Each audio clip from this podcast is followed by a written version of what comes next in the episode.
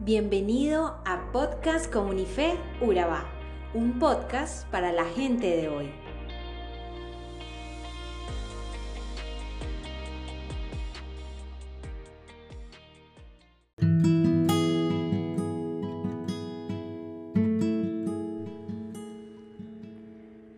¿Sabías que Albert Einstein, quien fue considerado por algunos el más grande genio de todos los tiempos, él era un gran admirador de Thomas June.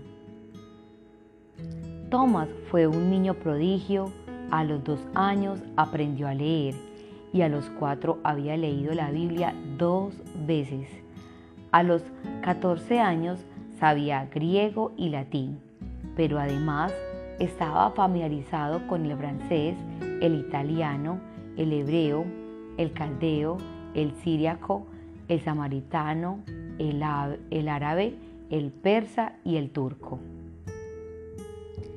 Fue el primero en resolver parcialmente los jeroglíficos egipcios, especialmente la piedra Rosette. En 1802 propuso la teoría ondulatoria de la luz. Por si fuera poco, también hizo contribuciones científicas importantes en diversos campos como la visión, la mecánica de sólidos, la energía, la fisiología, el lenguaje, la armonía musical y la egiptología. Hacia el final de su vida, Jung había escrito 63 artículos en la Enciclopedia Británica, entre ellos lenguajes, en que compara la gramática y el vocabulario de 400 idiomas. No es extraño que se le haya considerado como la última persona que lo sabía todo.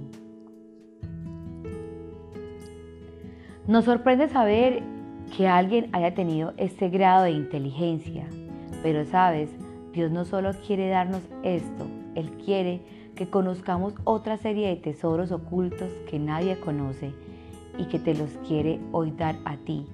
Mira, en Proverbios 2, del 1 al 22, nos describe todos los beneficios que podemos adquirir si solo le pedimos sabiduría, pero si obedecemos lo que Él nos dice.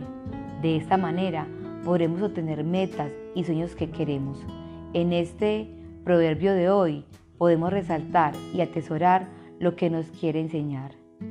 Querido jovencito, acepta mis enseñanzas, valora mis mandamientos, trata de ser sabio y actúa con inteligencia. Pide entendimiento y busca la sabiduría como si buscaras plata o un tesoro escondido. Así llegarás a entender lo que es obedecer a Dios y conocerlo de verdad. Solo Dios puede hacerte sabio, solo Dios puede darte el conocimiento. La sabiduría y la inteligencia son dos cosas distintas. Salomón era muy inteligente, pero la sabiduría que Salomón pidió es descrita en Primera de Reyes 3.9, que nos dice que es la capacidad para distinguir entre el bien y el mal. En pocas palabras, la capacidad para tomar buenas decisiones.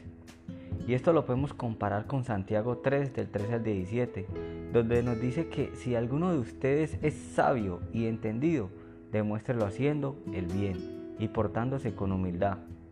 Porque esa sabiduría no viene de Dios, sino que es de este mundo y produce celos, peleas, problemas y todo tipo de maldad. En cambio, los que tienen la sabiduría que viene de Dios no hacen lo malo.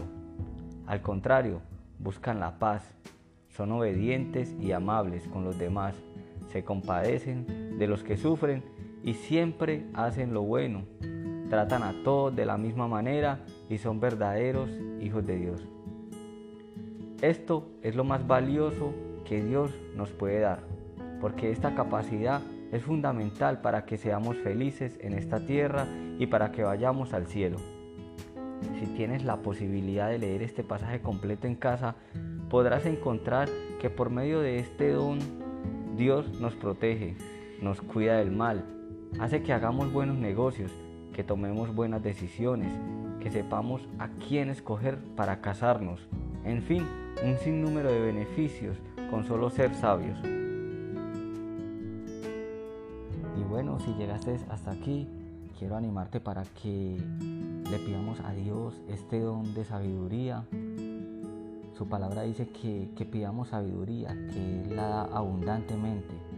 Y es que este es el deseo de Dios, que tengamos esa sabiduría de lo alto que viene de Él. Y esa sabiduría es hacer su voluntad. Quiero recordarte que el deseo de Dios siempre va a ser que tomemos buenas decisiones.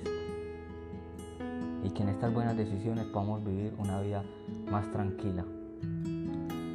Bueno, recuerda que somos comunidad cristiana de fe. Nos puedes encontrar en nuestras redes sociales como arroba y te animamos para que compartas este segmento de la palabra y que puedas bendecir a otras personas. Chao, bendiciones.